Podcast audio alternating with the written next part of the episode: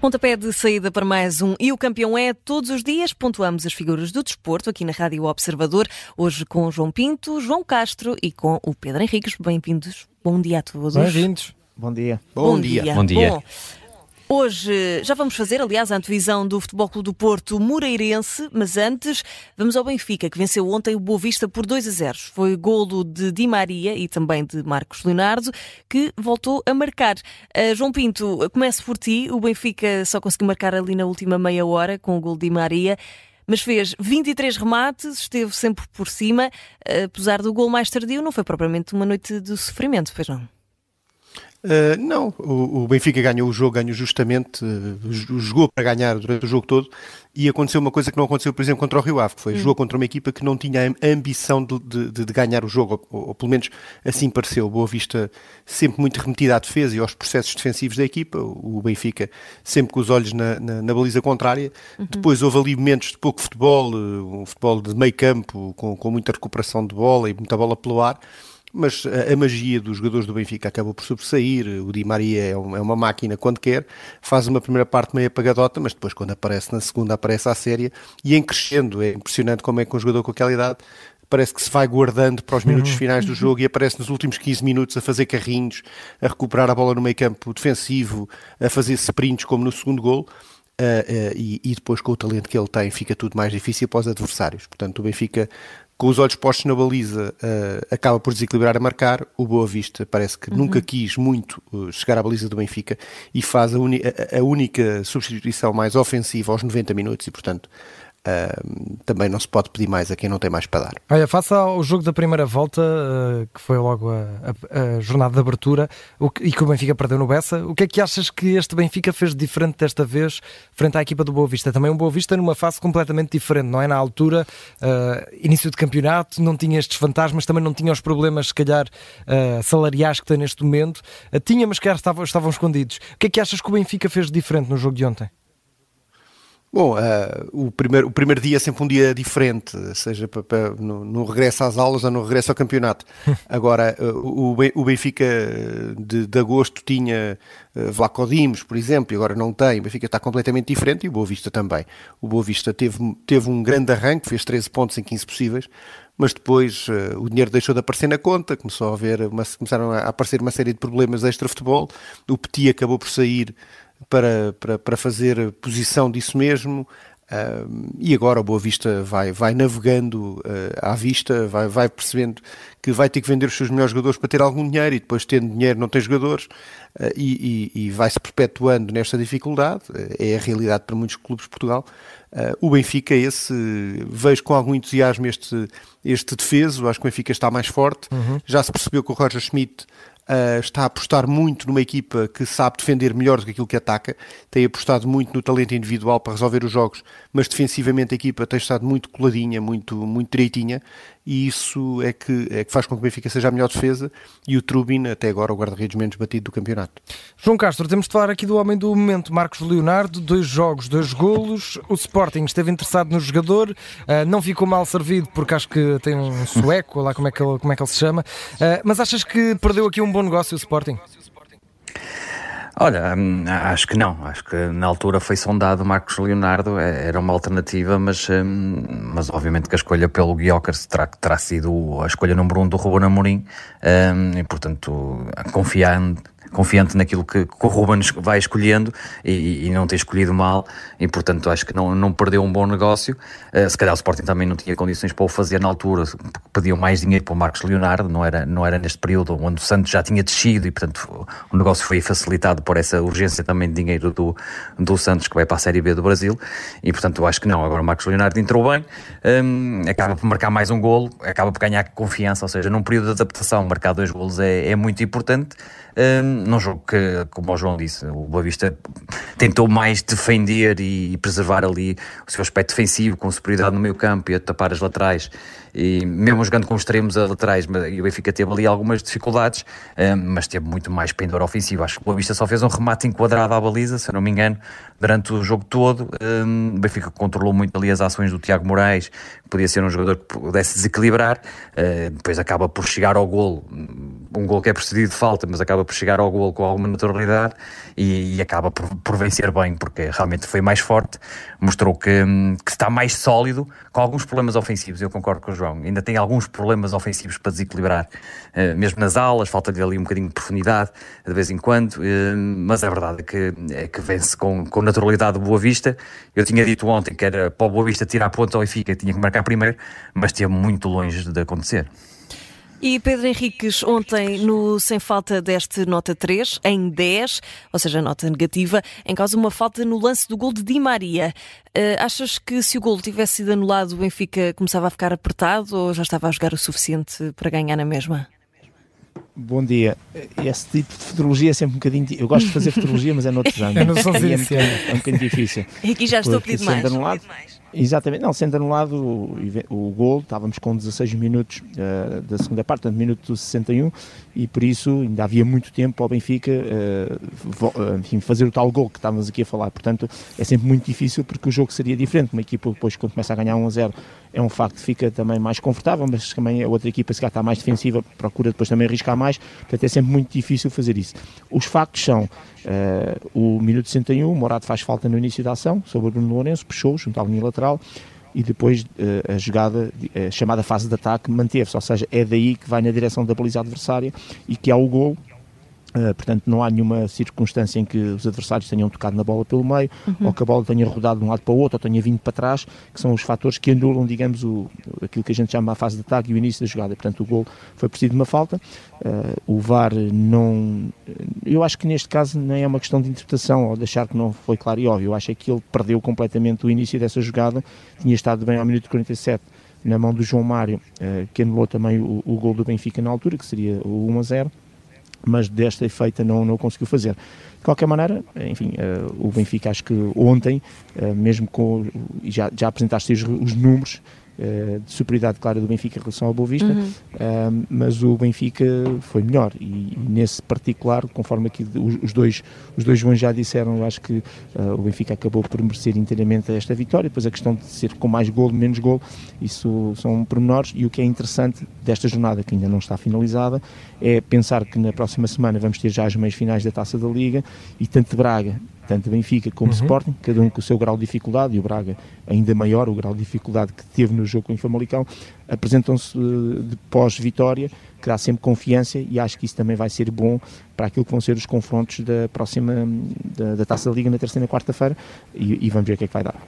Ora, olhando para as contas do campeonato, com esta vitória do Benfica, o Benfica fica assim com 45 pontos, está a um ponto do Sporting, sendo que falta o Futebol Clube Porto jogar, como disse aqui, eh, como disseram aqui também os nossos comentadores, e vamos precisamente ao Futebol Clube Porto, porque a equipa de Sérgio Conceição recebe hoje o Moreirense, equipa revelação do campeonato, em jogos fora, a formação do Rui Borges só perdeu um jogo para o campeonato, foi contra o Sporting em Alvalade.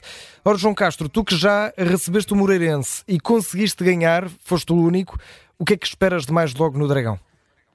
Olha, eu acho um jogo muito interessante. É um jogo que se calhar está a passar um bocadinho ao lado daquilo que hum, alguma comunicação social esperava desta jornada, porque houve muito foco no jogo, obviamente, na deslocação do Sporting, que seria o jogo previsivelmente mais difícil por ser fora, e depois muito ênfase no Benfica, porque foi contra o Boa Vista a única equipa que ganhou a, a equipa encarnada, e, e está-se a esquecer um bocadinho deste jogo, e tu tens toda a razão, André. O Moreirense tem sido uma das sensações do campeonato, uma equipa muito bem organizada pelo Rui Borges, muito difícil de bater e perante um Porto que se calhar é o melhor Porto da época, com este reajuste tático do Sérgio Conceição, com jogadores com verdadeiros extremos em cada lado das alas, um, portanto é um Porto numa boa fase, perante, eh, se calhar, uma das equipas, ou a melhor equipa do campeonato em termos de sensação das pequenas.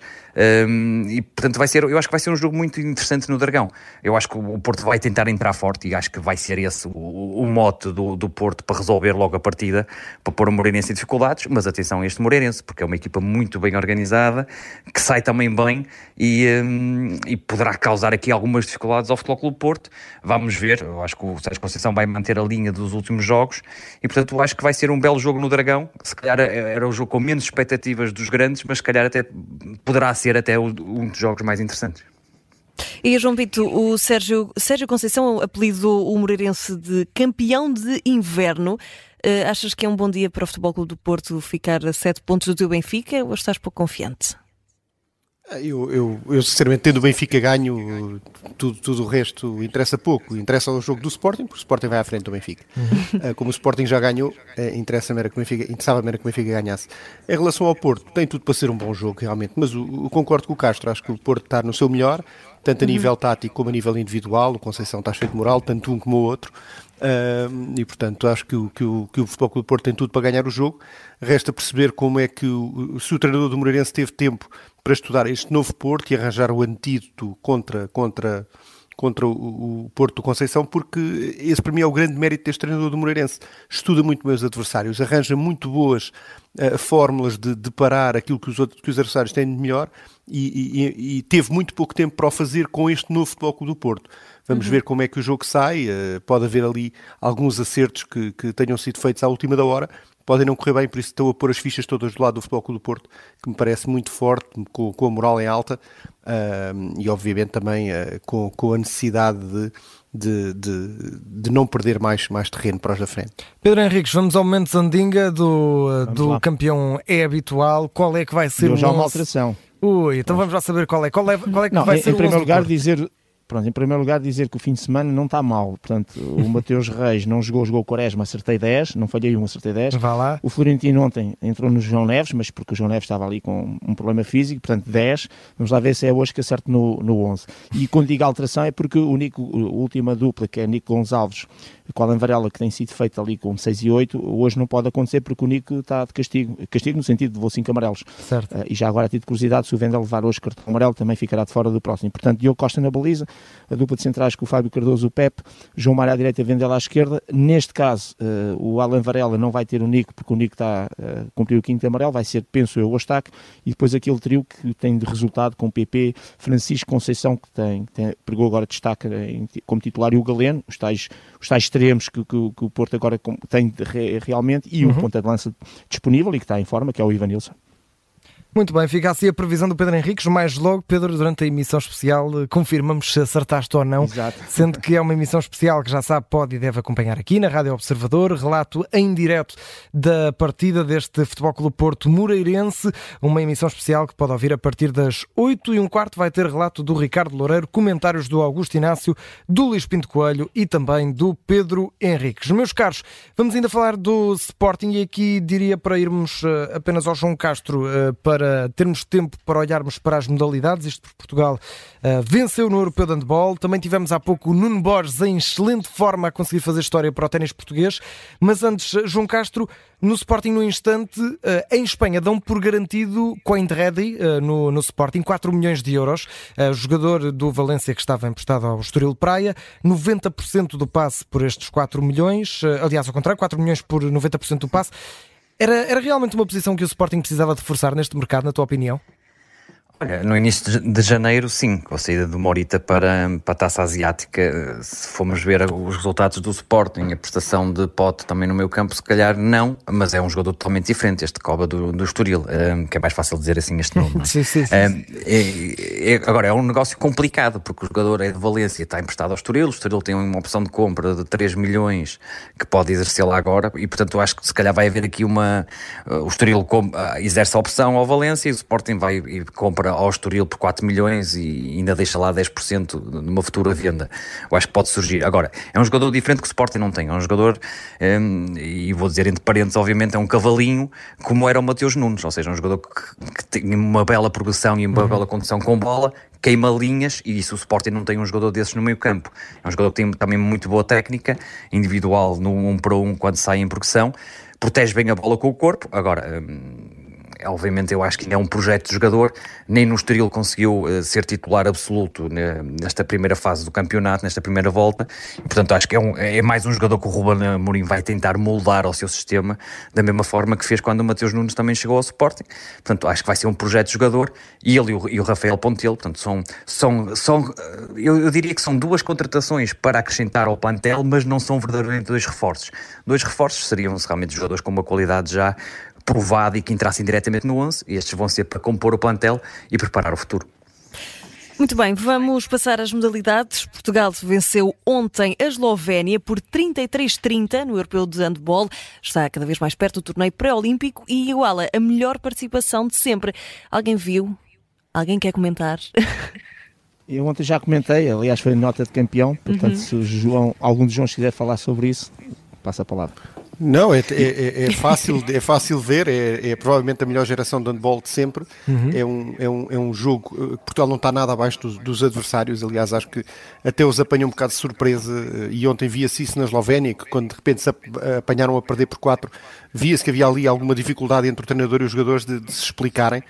Uh, e, e, e, perceber que estes miúdos foram todos vice-campeões europeus, não estou em erro, há coisa de um ano. Uhum uh, com Espanha e, portanto, é esta nova geração que ainda está a crescer, portanto, ainda podemos ser muito mais do que aquilo que somos agora. Encabeçada pelo uh, Martim Costa, que está numa sim, forma sim, completamente sim, absurda. cá está, eu, eu, disse isso no grupo aqui há uns dias. É uma pena que o Sr. Costa não tenha ido ao terceiro filho, porque, porque é, é, é realmente é, dava uma jeito equipa incrível. Dava, dava jeito a toda a gente. Dava jeito a toda a gente. João. João Castro, neste caso. Olha, eu vi a ponta final do jogo, muito emotiva, mas com Portugal a controlar, também com uma grande exibição nosso guarda-redes, nos minutos finais, diga-se passagem, um, e com algumas decisões polémicas da arbitragem, um, mas depois isso deixa para o Pedro Henrique também comentar se ele quiser, mas a verdade ali com algumas decisões no final, mas mesmo assim Portugal manteve a cabeça fria e, e fez uma grande vitória, é realmente uma geração de ouro em termos de handball e, e, é sonhar, é sonhar, num grupo tão difícil com, com estas três seleções, a Suécia, a Dinamarca e a Eslovénia, realmente a prestação Portugal Portugal tem sido 5 estrelas. É sonhar e agora pela frente está a Suécia, portanto vai ser eh, complicado, tendo em conta que estamos a falar da campeã, atual campeã da Europa em título, mas os portugueses já mostraram que uh, podem sonhar é no próximo domingo esse jogo entre Portugal e Suécia. E antes de irmos aos campeões, também muito rapidamente, aqui não pergunto quem é que viu, porque infelizmente por, por aquilo que percebi, o jogo não teve transmissão uh, em, em sinal televisivo, vamos assim dizer, deu apenas numa das aplicações da Euro Eurosport, se não estou em erro, mas tivemos Nuno Borges há pouco a fazer história, a conseguir eh, ser o primeiro português a vencer uns oitavos de final do Open da Austrália. Eh, não sei também qual de vocês é que é o especialista em ténis dos três, mas é um momento muito especial. Campeão. Eu vou dar nota de campeão, se quiser já despachar, fica Então já. vamos já a isso, vamos embora, Pedro. Os meus colegas não se importam. Portanto, eu tenho aqui duas notas de campeão, uma pela positiva e uma pela negativa. Para o Nuno Borges, é engraçado ele estar a, a, ouvir, ou neste caso ler o que ele estava a dizer, que está na segunda semana do Open da Austrália, uhum. era impensável estar aqui nesta fase, ele nunca iria sonhar com isso, que as coisas podem acontecer. Um, muitas bandeiras portuguesas, como ele referiu a dado momento, e, e pronto, é realmente esta vitória sobre o Grigor Dimitrov, que estava, entre aspas, fora das previsões, mas aconteceram, e por isso uma nota de 18 com expectativa para o, para o próximo embate, que ainda vai ser muito mais complicado. E a nota negativa, um, na semana que tem a ver com a arbitragem, na semana em que realmente foram anunciados esta questão, que eu acho que vai ser positivo, de podermos ter os, as tais, ir, ir ao VAR e depois comunicar em público, uhum. para o estádio, aquilo que no fundo é a decisão, uh, o Conselho de Arbitragem tem tido azar nestas coisas, que é anuncia uma medida positiva, no dia a seguir dois penaltis que ficam por assinar no jogo do Sporting, um gol irregular no, no jogo do Benfica e portanto uh, é aquela coisa que é, queremos ir à Lua, epá, mas depois nem sequer temos um carro em condições que vá à revisão para podermos deslocar para ir ao cinema. E portanto este é o problema neste momento da arbitragem, sonham muito com a Lua, mas esquecem-se que tem que ter os pés assentes na, na terra. E neste momento este Conselho de Arbitragem vive dias uh, pouco felizes porque foram sete anos de uma inoperância completa e total e agora no último ano é como a minha junta de freguesia começaram a alcatrar a estrada porque é, é, ano de eleições. É, é, um bocadinho assim vivemos um bocadinho neste modo operando à, à maneira portuguesa um, isto tem a ver com pessoas, não tem a ver com instituições, mas de qualquer maneira nota negativa para a arbitragem neste aspecto. Muito bem, João Pinto, vamos também à tua nota e ao teu campeão e também aproveito para perguntar se, se, se tens alguma coisa a acrescentar em relação a este tema, Nuno Borges. Tenho, eh, é o meu campeão do dia, 20 para o Nuno, obviamente. Uhum. É, uma, é engraçado ouvir o comentador do jogo em inglês a dizer, e, e, quando ele faz o match point, o comentador diz qualquer coisa do género, acabou de entrar o, o ponto mais importante da história do ténis do país dele, uhum. e portanto é, é, é, é isso mesmo. Uh, outra nota um bocadinho mais baixa para o João Neves, 50 jogos uh, fez ontem o João Neves, e a, a, última nota para o Sérgio Conceição e para as declarações que ele tem na conferência de imprensa sobre o filho, quando ele diz que a travessia no deserto é importante para qualquer jogador, sabendo que é um pai que está a falar do filho, foi um momento bonito do Sérgio Conceição que conseguiu misturar o profissionalismo com a paternidade de uma maneira muito, muito, muito doce. Uhum. Muito um 18 para ele. Boa. Bom fair play, sim senhor. Vamos ao João Castro e fechamos contigo, João, a falar também sobre o, João, sobre o Nuno Borges e, e perguntar-te já agora se esperas uma surpresa aí realmente verdadeiramente histórica frente a Daniel Medvedev, que aí sim será muito complicado, terceiro do ranking mundial, e também quem é o teu campeão e que nota é que dás? Olha, Nuno Borges, claro, o meu campeão, uh, dizer que é o primeiro português a chegar tão longe nos oitavos de final no, na Austrália, no Open da Austrália, mas é o segundo português que chega a esta fase num grande slam. Sim, João uh, Sousa já tinha em Wimbledon, Isso, já tinha conseguido chegar Exatamente. em Wimbledon e também, se não estou em erro, no US Open e, um, e a maior vitória da carreira, um, muito forte no serviço, muito consistente no serviço. E portanto acho que isso tem sido também fundamental. E depois também com a, a frieza necessária nos momentos quentes do jogo, nos momentos mais decisivos. E portanto tem estado numa forma abismal, agora contra o terceiro do mundo vai ser muito mais difícil, mas é, há que ter esperança. E, é, e, era importante para o ténis português, é, obviamente eu gosto bastante de ténis, que, hum, que o Nuno Borges conseguisse passar. E seria realmente um feito inacreditável. Um, e a minha outra nota de campeão vai para o Klopp. E porquê? Porque o Klopp eh, soube, obviamente, da, da história infeliz uh, de, de Eriksen, porque tem uma doença terminal, e um dos sonhos do Eriksen, uh, ele sempre foi adepto do Liverpool. Um dos sonhos de Eriksen era treinar o Liverpool. Não sei se sabias, André. E portanto. Não sabia um, dessa. O Klopp, o Klopp, ao saber disso, já, já disse publicamente que convidou o Eriksen a ser treinador do Liverpool durante um dia. Portanto, ir para o centro de estágio, sentar-se no escritório dele, treinar a equipa, fazer Uau. tudo o que o Klopp Bom. faz e, eh, segundo se soube, vai haver um jogo de exibição do Liverpool e muito provavelmente está-se a pensar que o Eriksen será o treinador nesse certo. jogo. Olha, uh, arrepiante essa, essa história, um bonito momento. A primeira memória que eu tenho de Sven Goran Eriksson foi, uh, e aqui vou denunciar a minha juventude, foi no Mundial 2006, quando Portugal eliminou a Inglaterra, uh, e portanto o Eriksson para mim vai ser sempre esse homem, mas, mas é, é unânime entre todos, mesmo entre os adeptos do Sporting e do Futebol Clube Porto, na passagem do Benfica. um treinador com muita classe, esperemos que tenha essa, essa oportunidade também para realizar esse sonho e esperamos que ultrapasse este este, período mais difícil de saúde será muito difícil, ele próprio já o admitiu, mas estamos aqui todos com Sven Goran Eriksson. Meus caros, muito obrigado o, e o campeão é está de volta amanhã.